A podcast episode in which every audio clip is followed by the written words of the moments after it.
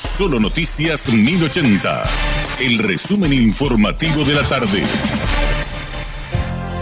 Hola, soy Richard Toñanes y este es el resumen informativo de la tarde. Vecinos se enfrentan a tiros con la policía para evitar desalojo. Vecinos del asentamiento Belén de Ciudad del Este se movilizaron para evitar el desalojo. Lanzaron disparos y piedras a los uniformados y estos respondieron con balines de goma y gases lacrimógenos. De forma preliminar se reportaron varios heridos de balines de goma. Un policía fue herido con un disparo y una mujer falleció a raíz de un infarto. El informe de Noelia Duarte. Un desalojo bastante violento se vivió esta mañana Ciudad del Este entre el asentamiento Belén y el barrio Shela Reina. Hubo varios heridos entre los manifestantes y también los policías. Los vecinos se enfrentaron a los agentes policiales para impedir que retiren las pertenencias de los desalojados.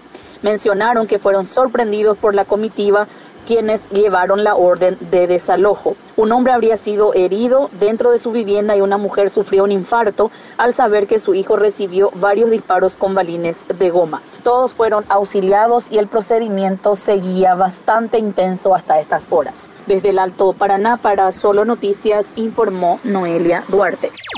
Por una amplia mayoría, en diputados aprobaron la suspensión por 30 días y sin goce de sueldo a Yamil Sgaib tras agredir verbalmente a varias parlamentarias y tildar de pavada los feminicidios. La suspensión se trató durante la sesión extraordinaria a pedido de la diputada Rocío Vallejo del partido Patria Querida, a quien Sgaib amenazó con romperle la boca y hasta la acosó en su momento. La parlamentaria pidió 60 días de suspensión, pero finalmente solo 26 votos acompañaron la propuesta.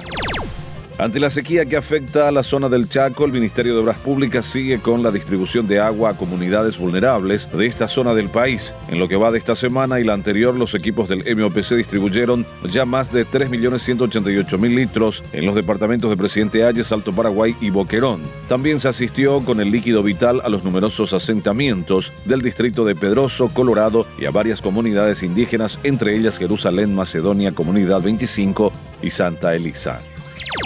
El Papa Francisco inauguró la decimosexta Asamblea del Sínodo. El pontífice dijo que la Iglesia Católica necesita ser reconstruida para que sea un lugar de acogida para todos. Al inaugurar una reunión divisiva sobre el futuro de la Iglesia que ha despertado esperanza entre los progresistas y alarma entre los conservadores. El informe de Rubén Martínez Mateo periodista de la Alianza Informativa Latinoamericana. El Papa Francisco inauguró este miércoles en la Plaza de San Pedro del Vaticano la decimosexta Asamblea General Ordinaria del Sínodo de los Obispos, una gran eh, cumbre eclesial donde se reflexionará sobre el futuro de la Iglesia Católica y que se alargará tres semanas en esta eh, primera sesión. Se debatirán cuestiones eh, delicadas para la Iglesia, por ejemplo, el acceso de hombres casados al sacerdocio, la bendición de parejas homosexuales o que las mujeres puedan ser diáconos. En total, 464, 464 personas participarán en este sínodo, de las que 364 tendrán derecho a voto, incluidas las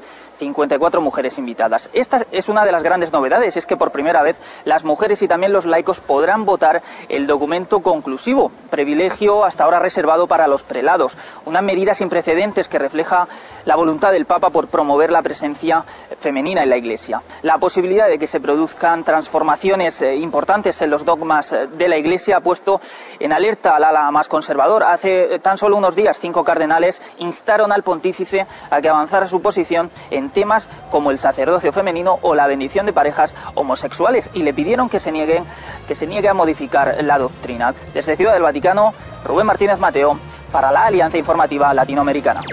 Varias zonas del país se vieron afectadas desde la noche de este martes pasado por la fuerte tormenta que en muchos de los casos fue acompañada de enormes granizos, como se vio en los departamentos de Itapúa y Caguazú, dos de los más afectados por la presencia de estos fenómenos meteorológicos, además del sur de Alto Paraná, donde Santa Rita registró mayores perjuicios, árboles caídos, casas destechadas, vehículos destrozados y cultivos inutilizados, es parte del recuento de los pobladores de las zonas urbanas y rurales de los mencionados departamentos han reportado a través de sus municipios y gobernaciones, los cuales tratan en la medida de sus posibilidades de ayudar con el despeje de caminos y la evaluación de las familias más afectadas.